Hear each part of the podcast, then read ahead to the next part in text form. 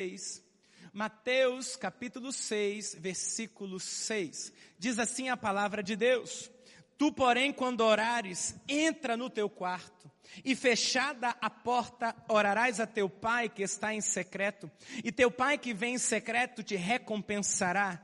E orando, não useis de vãs repetições como gentios, porque presumem que pelo seu muito falar serão ouvidos. Não vos assemelheis, pois, a eles, porque o Deus, o vosso Pai, sabe que o de, de que tendes necessidades antes que lhe peçais. Pai, mais uma vez, obrigado por tua palavra. Que o Senhor possa nos ministrar profundamente essa noite, em nome de Jesus. Amém. Querido, Deus tem nos instruído na palavra esses dias, Deus tem nos chamado como igreja, nós temos sido desafiados por Deus nesse tempo a afirmarmos bem os fundamentos, afirmarmos bem as nossas estacas. Nós estamos pregando uma série que se eu soubesse que haveria uma série, teria anunciado como uma série, mas como não sabia, agora é a terceira mensagem dessa série chamada Fundamentos do Reino. E nós aprendemos algo tremendo, que é aquilo que eu recebo de Deus, a proporção da ação de Deus na minha vida, está muito vinculado a eu firmar bem as estacas, aos fundamentos da fé que estão estabelecidos na nossa vida. Em Isaías 54, versículo 2, nós lemos algo muito interessante. Isaías 54, versículo 2. A palavra de Deus diz assim: alarga o espaço da tua tenda, estenda-se o todo da tua habitação e não em peças. Alonga as tuas cordas e firma bem as tuas estacas, porque transbordarás para a direita e para a esquerda, e a tua posteridade possuirá as nações e fará que se povoem as cidades assoladas. O que a palavra de Deus está dizendo através do profeta é: eu quero abençoar você, Israel, mas para que você possa ser abençoado, é imprescindível que os fundamentos, as estacas, estejam bem estabelecidas. Querido, os fundamentos da vida cristã, eles precisam estar bem solidificados se eu e você quisermos vivenciar a plenitude da ação de Deus sobre as nossas vidas. Deus tem nos chamado nesse tempo. Eu tenho falado algo muito forte nesse lugar. Deus não precisa de mais uma creche, Deus quer levantar um exército. Deus tem nos chamado a amadurecer na fé. Sabe, querido, eu e você, nós perdemos muito tempo gastando energia e lutando somente as nossas batalhas pessoais, ao invés de nós começarmos a lutar as batalhas do Senhor. Vou repetir isso, perdemos muito tempo lutando nossas batalhas pessoais, justamente porque devotamos pouco tempo lutando as batalhas do Senhor. E quando nós temos isso em mente, de que quando eu luto as batalhas do Senhor, o Senhor cuida de mim, eu consigo crer naquilo que o Senhor Jesus prometeu. Quanto ao que comer e quanto ao que vestir, você não precisa se preocupar, porque o Pai Celestial sabe que você precisa de todas essas coisas. Por isso, querido, os fundamentos são importantes. Se eles não estiverem bem firmados, nós não conseguiremos ser exitosos nessa guerra espiritual, nós não conseguiremos ser exitosos na nossa vida com Deus. Lutar as batalhas do Senhor é uma chave para que o Senhor lute nossas batalhas. E na primeira ministração, nós falamos sobre um fundamento sem o qual eu e você jamais conseguiremos ser exitosos: o fundamento da família. Nós aprendemos que nenhum sucesso vale a pena se custa o fracasso do seu lar.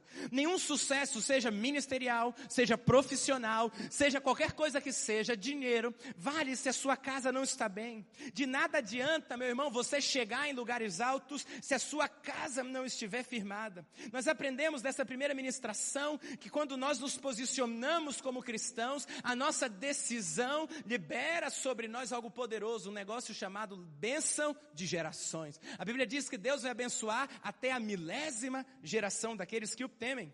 Domingo passado nós aprendemos sobre outro fundamento do reino, quem lembra? Eternidade, a visão do reino. Nós aprendemos que a verdadeira fé, a verdadeira fé cristã aponta para a eternidade. E se nós quisermos ser homens e mulheres de fé, nós precisamos compreender que a visão da igreja, a visão sua como cristão e minha tem que ser tomada pela eternidade. Ah, nós aprendemos que a verdadeira fé não nos leva somente a conquistas terrenas, ou às vezes nem sempre a conquistas terrenas, mas a verdadeira fé aponta para a eternidade, e é isso que nós esperamos. E hoje, querido, eu gostaria que nós meditássemos sobre outro fundamento do reino reino de Deus, chamado devoção. Se lembre que esses fundamentos, como eu disse, que nós temos estudado, têm como finalidade nos preparar para aquilo que vem. E eles precisam estar bem solidificados, e um desses que nós precisamos ter na sua vida é a devoção. Devoção, o fundamento do reino. Quando nós voltamos ao texto que lemos no início, Jesus está dando uma série de instruções. Primeiro ele diz como é que nós podemos é, abençoar as outras pessoas.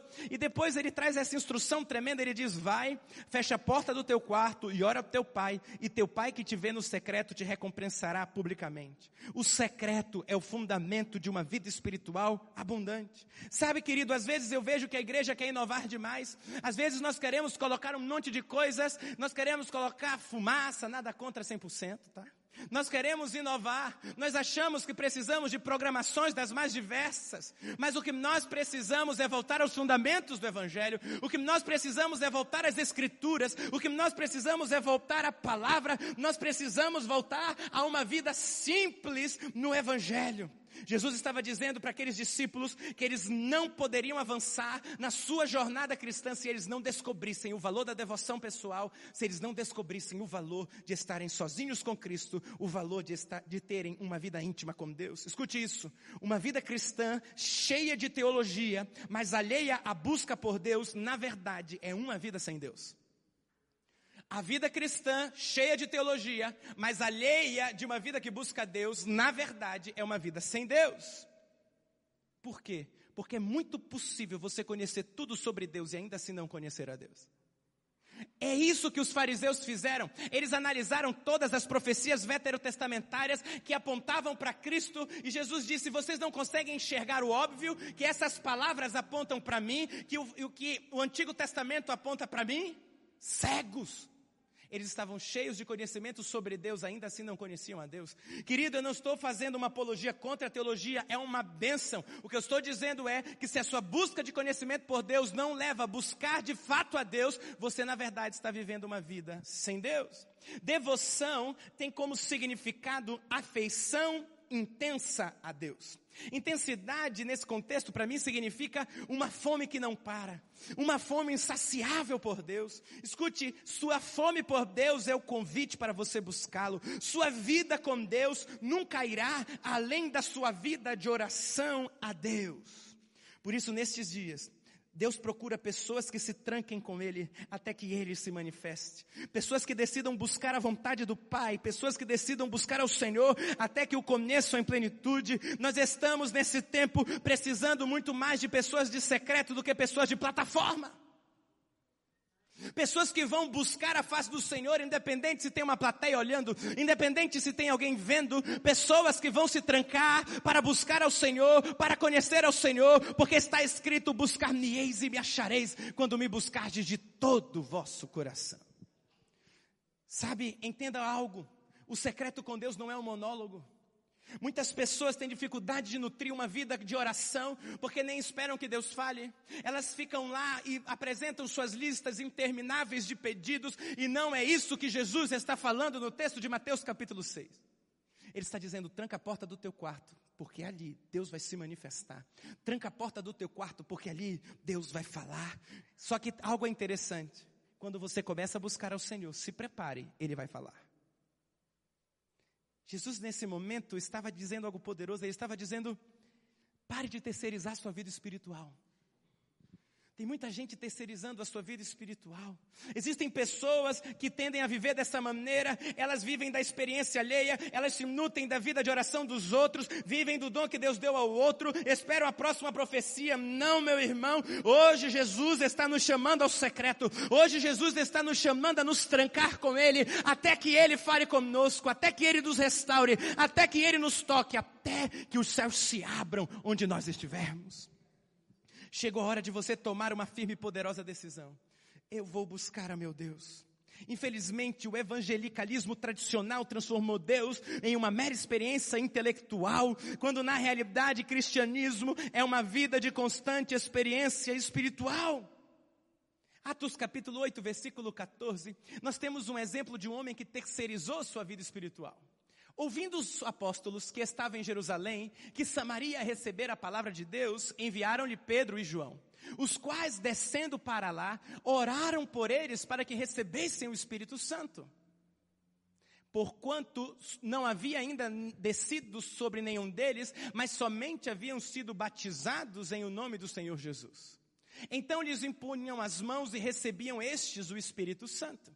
Vendo, porém, Simão, que pelo fato de imporem as, os apóstolos as mãos era concedido o Espírito Santo, ofereceu-lhes dinheiro, propondo: Concedei-me também a mim este poder, para que aquele sobre quem eu impuser as mãos receba o Espírito Santo.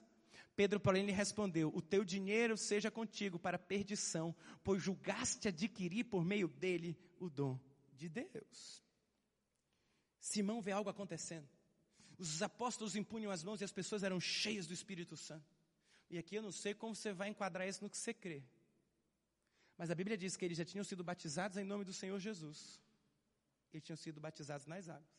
Mas eles ainda não tinham recebido uma impartição de transferência do Espírito. Não vou nem entrar nisso aqui. Simão olha aquilo e diz: põe as mãos. Eu quero isso também. Eu quero que, para aquele que eu impuser as mãos, receba o Espírito Santo. Eu quero essa experiência. Eu quero que Deus me use dessa forma. Simão queria um atalho na sua vida com Deus. Ele queria simplesmente uma imposição de mãos, sem que ele pagasse o fato, o preço, perdão, de buscar ao Senhor. Simão queria ser usado por Deus, simplesmente pelas manifestações exteriores, sem de fato conhecer intimamente a Deus. E muitas vezes nós temos visto isso nessa geração. Uma geração que que quer conhecer os feitos de Deus, sem antes conhecer o coração de Deus. Irmão, era isso que Simão queria. Simão queria conhecer os feitos de Deus, sem antes conhecer o coração de Deus. Ei, deixa eu te falar, mais do que usar você, Deus quer se revelar a você mais do que usar você para libertar cativos, para pregar o evangelho, ele quer se revelar a você. Você nunca conhecerá os feitos de Deus se antes não conhecer o coração de Deus. Eu vou repetir isso, você nunca conhecerá os feitos de Deus se antes não conhecer o coração de Deus. Por isso diga para a pessoa que está ao seu lado, pare! Não, irmão, pelo amor de Deus, eu na intensidade aqui. Vai lá e diga, pare de terceirizar sua vida espiritual. Irmão, na terça-feira nós tivemos o encerramento da, da escola profética. E Deus fez coisas aqui sobrenaturais. Pessoas que nunca tinham fluído em dons proféticos fluíram, pessoas foram instantaneamente curadas. E sabe o que é mais lindo? Tudo numa extrema simplicidade. Fique atento. Provavelmente início de dezembro nós vamos fazer uma escola profética intensiva, sexta e sábado. E vai ser tremendo. Sabe? Deus usou pessoas que talvez pensaram que nunca seriam usadas por Deus.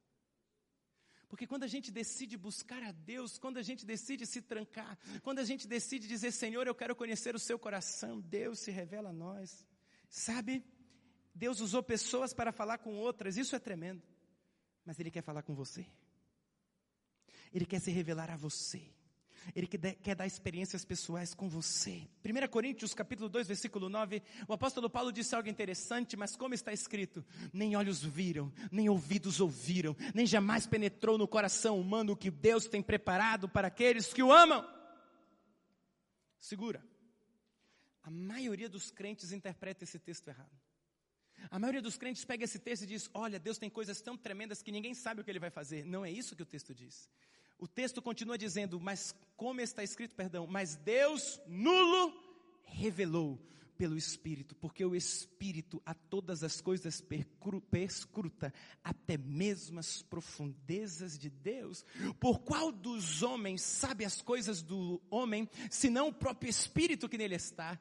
Assim também as coisas de Deus, ninguém as conhece, senão o Espírito de Deus.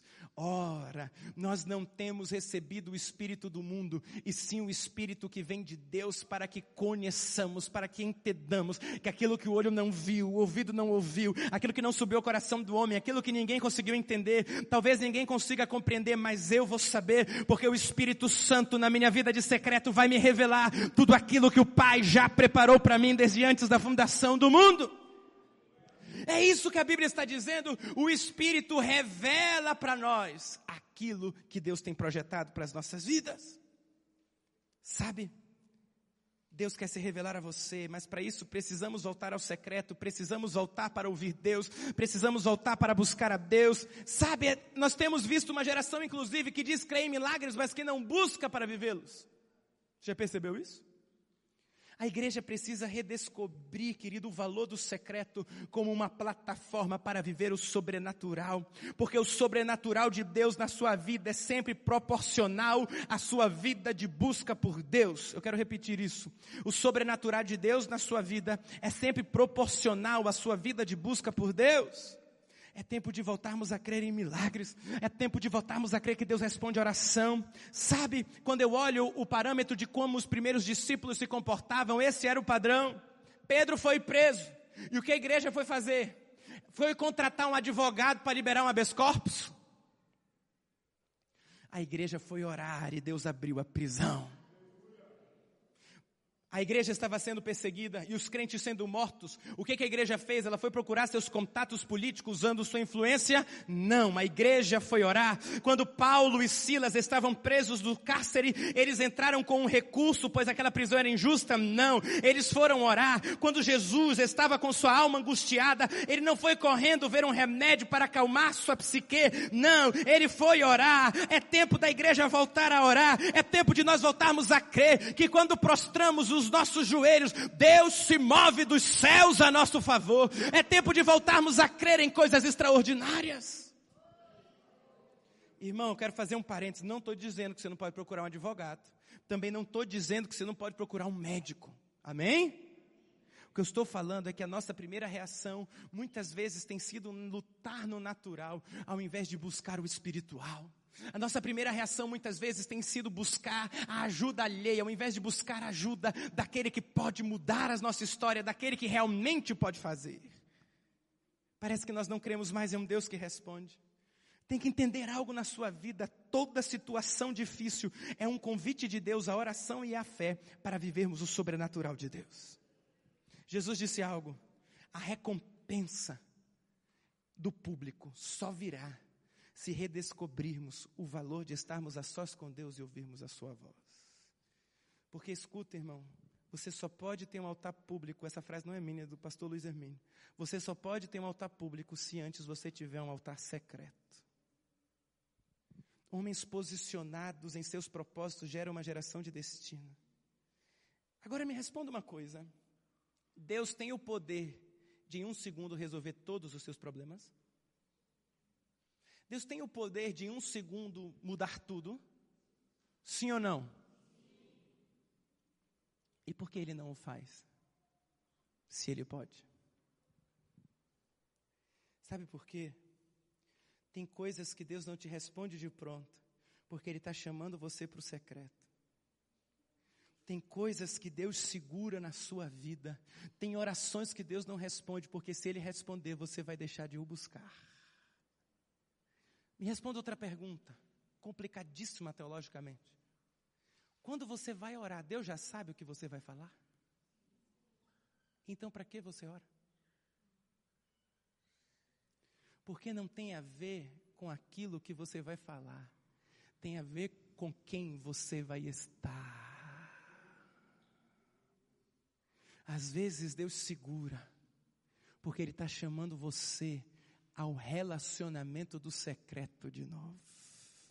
O não de Deus é um chamado para estarmos com Ele. O orgulho e a prepotência, querido, embrutecem e nos afastam de Deus. Por isso, o não de Deus é um chamado a estar com Ele.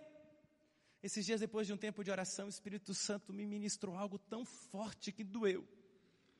Ele me diz: Danilo, uma das piores realidades para um cristão é quando ele já se desacostumou em estar em busca constante pela presença de Deus. Talvez seja seu caso. Você já teve uma vida com Deus, Deus já se revelou a você, você passava horas orando. Você passava horas buscando a face do Senhor. Talvez lá no início da sua conversão você louvava, você cantava, você buscava. E hoje você tenta voltar e não consegue porque o seu coração está endurecido. Essa noite a mão do Altíssimo quer arrancar o coração de pedra das nossas vidas e colocar um coração que vai buscá-lo incessantemente. Muitas situações talvez você justifique. É a correria do dia a dia. Sabe, as redes sociais tomam muito seu tempo, irmão. E eu percebi algo em mim. Quanto mais tempo eu fico, mais dificuldade eu tenho de me concentrar em Deus. Talvez ele já provou isso, hoje é dia de voltar. Sabe por quê? Porque você só não tem tempo para aquilo que não é prioridade. Você não tem tempo para buscar a Deus porque na verdade não é sua prioridade. Irmão, quantos já compraram uma viagem dos sonhos? Levanta a mão. E provavelmente, como eu, você não é rico, sacrifício. Você comprou o voo mais barato. E você teve que sair de madrugada. Sim ou não? Mas você acorda numa alegria. E você não pode acordar uma hora antes, 40 minutos antes, para buscar ao Senhor, porque na verdade não é sua prioridade. A igreja está cheia de discursos falsos, irmãos. Nós cantamos um monte de coisa que não vivemos. O Senhor está te chamando essa noite, o Senhor está me chamando essa noite, a alinharmos a prioridade da nossa vida, porque Ele quer se revelar a nós. Então não quero reclamação amanhã aqui, irmão. Por isso, nesse tempo de batalha espiritual, Deus quer levantar intercessor. Intercessor não é só alguém que fala diante de Deus. Intercessor é alguém que ora o coração de Deus. Vou repetir isso. Intercessor é alguém que ora o coração de Deus. O problema da falta de intercessores não é a falta só de pessoas que orem, é a falta de pessoas que orem o coração de Deus, porque Deus procura pessoas com quem partilhar os seus desejos, os seus projetos, o seu coração. Amós capítulo 3, versículo 7 diz: Certamente o Senhor Deus não fará coisa alguma sem primeiro revelar o seu segredo aos seus servos, os profetas. Deus fez isso com Abraão Abraão, em Gênesis 18, 16 está escrito: tendo se levantado dali aqueles homens, olharam para Sodoma e Abraão ia com eles para os encaminhar. Disse o Senhor.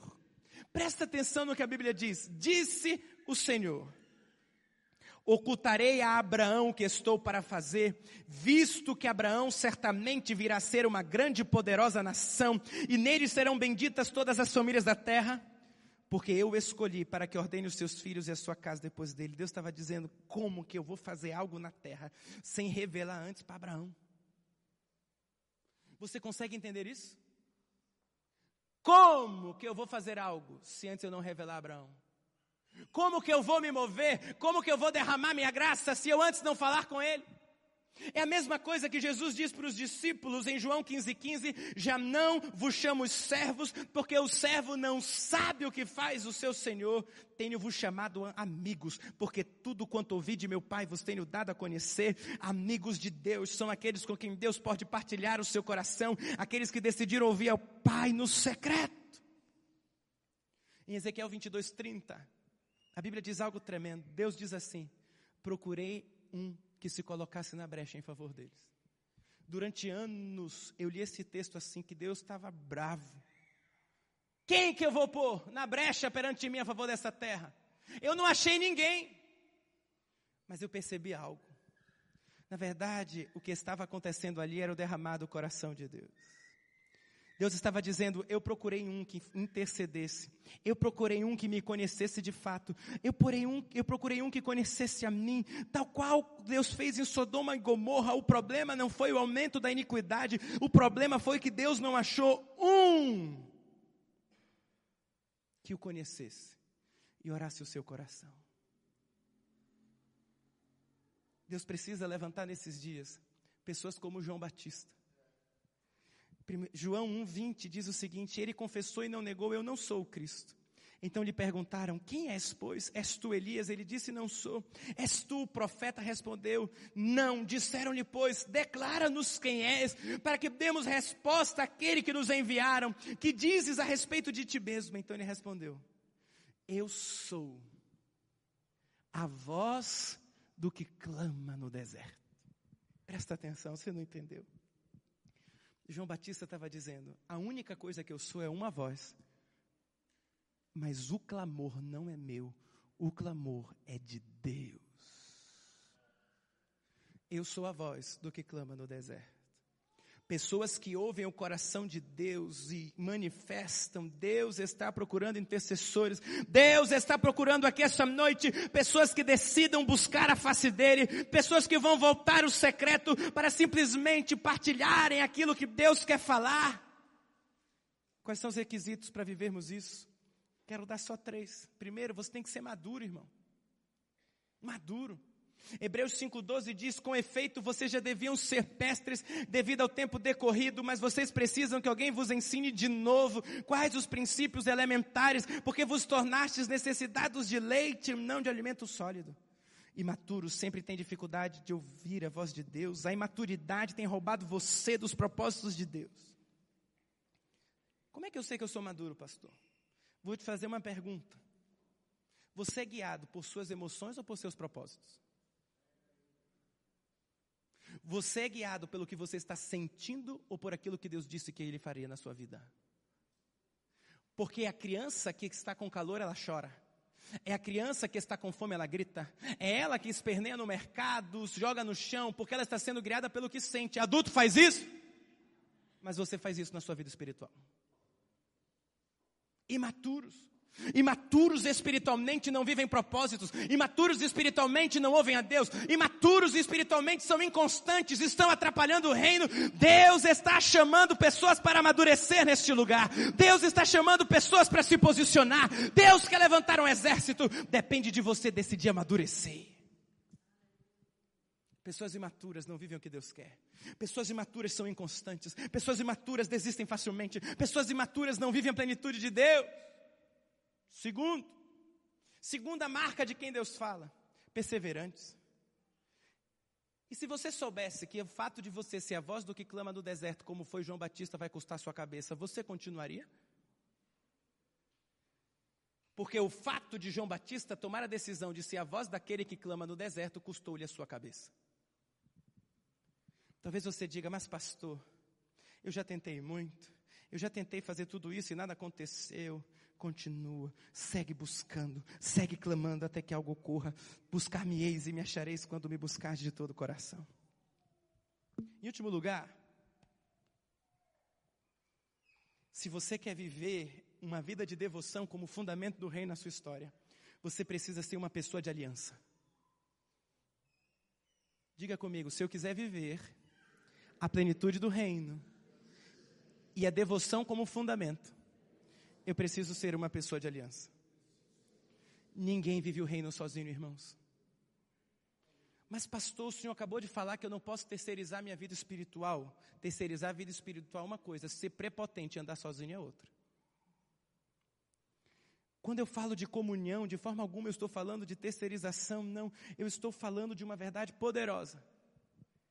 Presta atenção nessa analogia. Quando Moisés queria consultar a Deus, a Bíblia diz que ele ia até a arca, certo? E na arca, a Bíblia diz que cada líder das tribos ficava em pé, fazia um corredor e ele ia até lá, ouvia a voz de Deus. Mas, quando a arca precisava ser carregada, ela nunca poderia ser carregada sozinha. A instrução da lei é que no mínimo quatro pessoas deveriam carregar a arca. O que, que isso tem a ver? Não estou entendendo nada. Escuta, a liberação da glória de Deus se dá no secreto, mas a manifestação da glória de Deus se dá no coletivo. Quando é para trazer a arca, para abrir o mar, para abrir o Rio Jordão, qual é a instrução? Traz os levitas, quatro, dois de cada lado. Porque ninguém vive a manifestação sozinho. Por isso, Jesus orava de madrugada no secreto, e de manhã ele curava as multidões. Porque a liberação da glória de Deus é no secreto, mas a manifestação da glória de Deus é no coletivo. Por isso, Deus está buscando essa noite pessoas com quem partilhar o seu coração. Intercessores. Pessoas que vão ficar lá até Deus falar, mesmo que isso lhe custe a cabeça. Se Deus estiver nesse lugar, uma igreja com quem partilhar o seu coração, algo poderoso vai acontecer. Quando passamos a buscar um avivamento individual, sem dúvida vivemos um avivamento coletivo. Não serão mais alguns profetizando, mas todos. Não serão alguns pregando, mas todos. Não serão alguns fluindo, mas todos. E esse rio cadaloso de Deus vai se mover. Mas depende de uma decisão sua. E aqui eu quero contar uma experiência minha de muitos anos atrás. Quando eu tinha mais ou menos 13 anos, eu passei por uma situação familiar muito complicada e difícil. E aquilo mexeu de uma forma muito intensa comigo. Aquilo realmente foi muito doloroso na época, eram várias situações do contexto.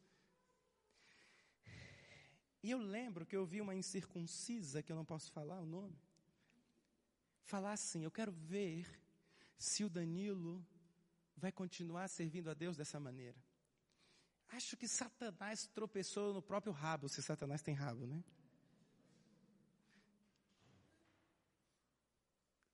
Porque aquilo me deu uma raiva santa. Olha que coisa. É adolescente, né, irmão? E eu falei, pois eu vou buscar Deus como nunca antes.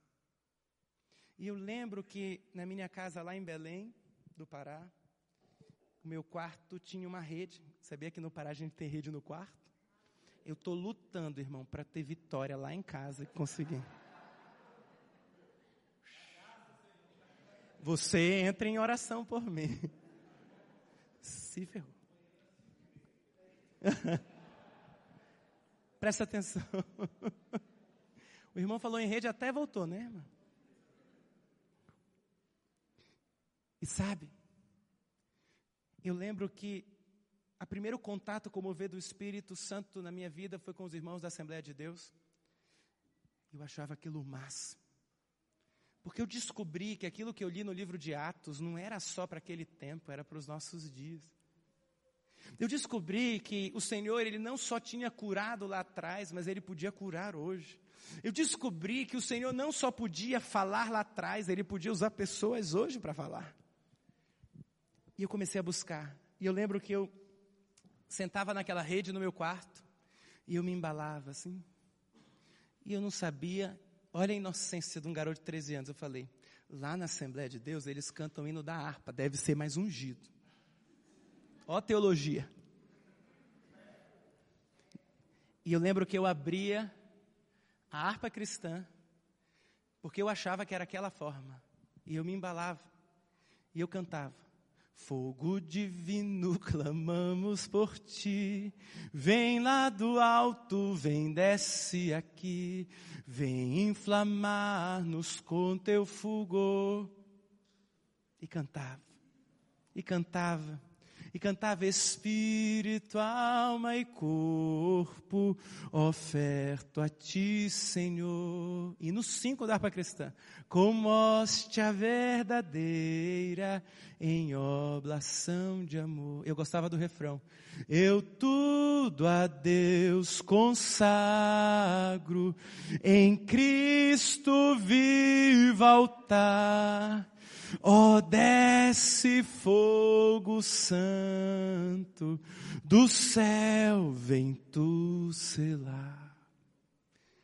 Aí chegou uma hora que eu enjoei, né? E aí, na minha igreja, lá em Belém, tinha um boletim que tinha uma série de hinos, era a ordem do culto. E eu lembro que eu peguei um caderno, cortava as músicas que eu mais gostava, colei naquele caderno e eu cantava, e eu orava, e eu passava horas em oração. Horas buscando ao Senhor. Horas buscando a face dEle. Naquele tempo, irmãos, Deus me dava pregações. Eu nunca podia imaginar, apesar de umas profecias, naquele tempo, eu, Danilo, que eu seria pastor. Eu tinha cadernos de pregações escritas. cadernos. Porque Deus falava comigo. E eu ia escrevendo, ia escrevendo, ia escrevendo, escrevendo. E as minhas pregações eu escrevo tudo. Essa pregação tem 16 páginas de hoje. E eu ia escrevendo, escrevendo. Deus começou a me dar canções. Deus começou a falar comigo. Aí um dia uma amiga minha de uma comunidade, não tinha muita comunidade naquela época, falou: Danilo, vai ter um congresso, Vida no Espírito. Falei, bora lá ver que bagunça é essa. Naquele congresso eu fui cheio do Espírito Santo. Eu saí de lá, algo queimou dentro de mim.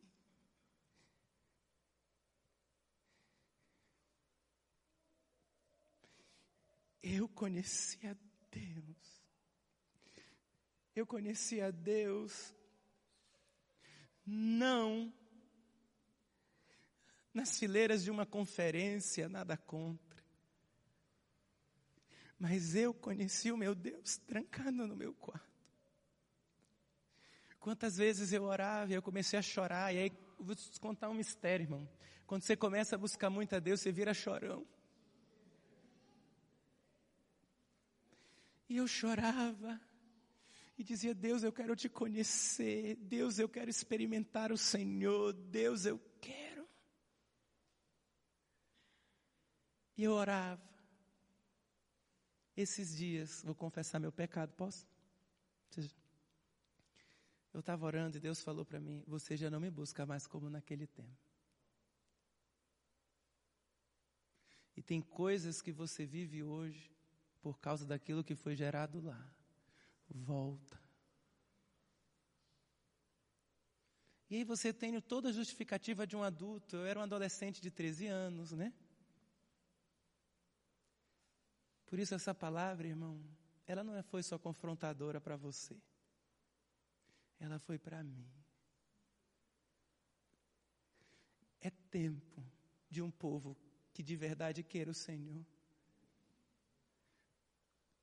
A Bíblia diz: o povo que conhece o seu Deus fará proezas.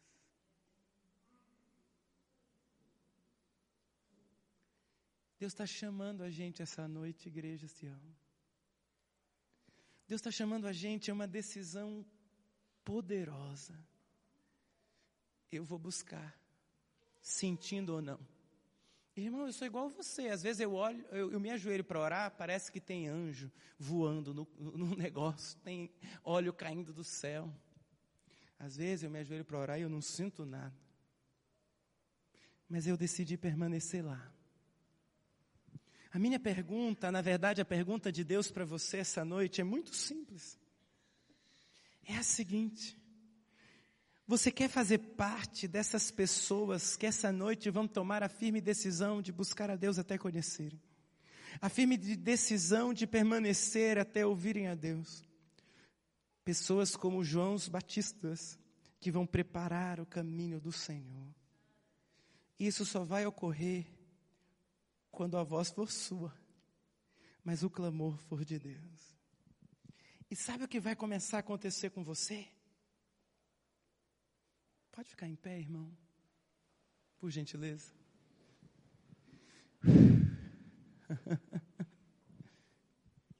Por isso, irmão, me perdoe. Eu sou muito livre na presença do meu Deus, porque eu vivi tanto ano, tantos anos cativos a uma atmosfera de religiosidade. Por isso que eu sei que às vezes você dá até uma escandalizada, você acha que eu sou exagerado. Mas sabe o que é? Eu conheci. Eu conheci Ele de verdade. Jesus para mim não é um nome, Jesus para mim não é alguém que foi morto na cruz há dois mil anos atrás somente. Ele é meu amigo. Ele é meu amigo. Espírito Santo. E quando você começar a buscá-lo, quando você começar a se render, algo poderoso vai acontecer. Você vai viver o que disse o apóstolo Paulo: já não sou eu quem vivo, mas Cristo vive em mim. E onde você passar, um rastro da glória de Deus vai se manifestar. Porque não será mais só você andando, será Deus em você. Pastor, isso é heresia? Não. Você é templo do Espírito. E quando você andar, quando você impor as mãos,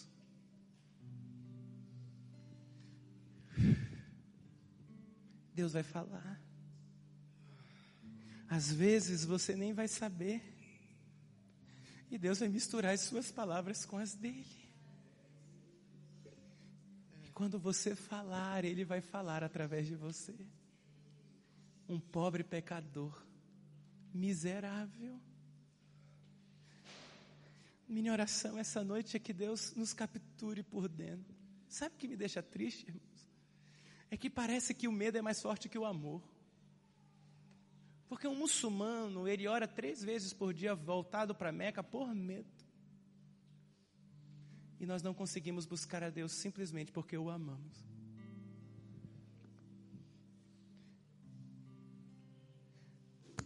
Há um convite à intimidade ao Senhor essa noite. Mas não faça voto de tolo, não. Se essa noite você precisa assumir um compromisso com Cristo de dizer: Eu vou buscar a Ele. Eu vou buscar a Ele. Eu quero conhecer.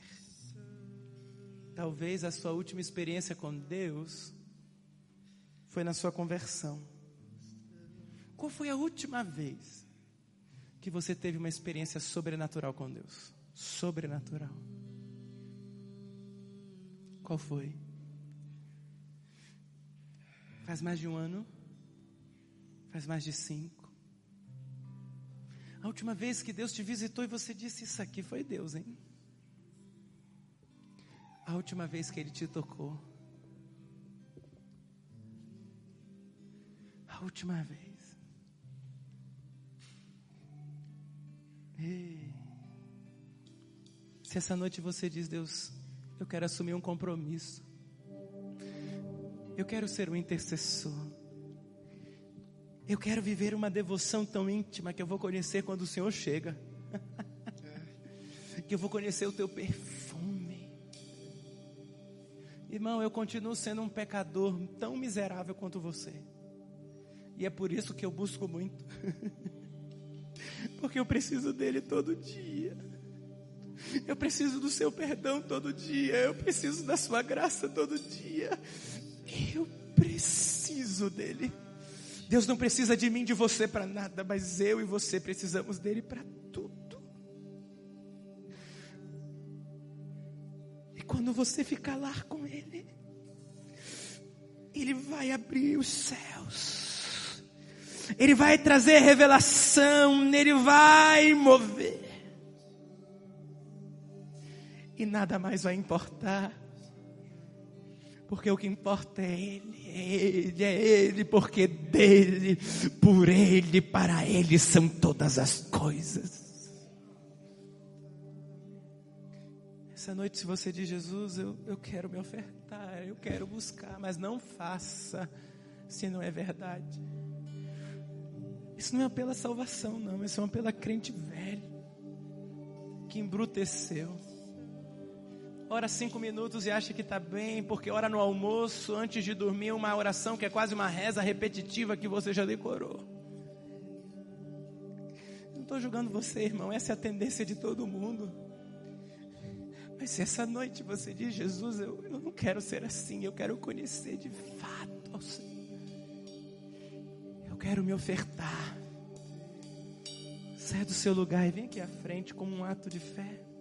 Enquanto a gente canta bem suave. Isso, sai. Sai.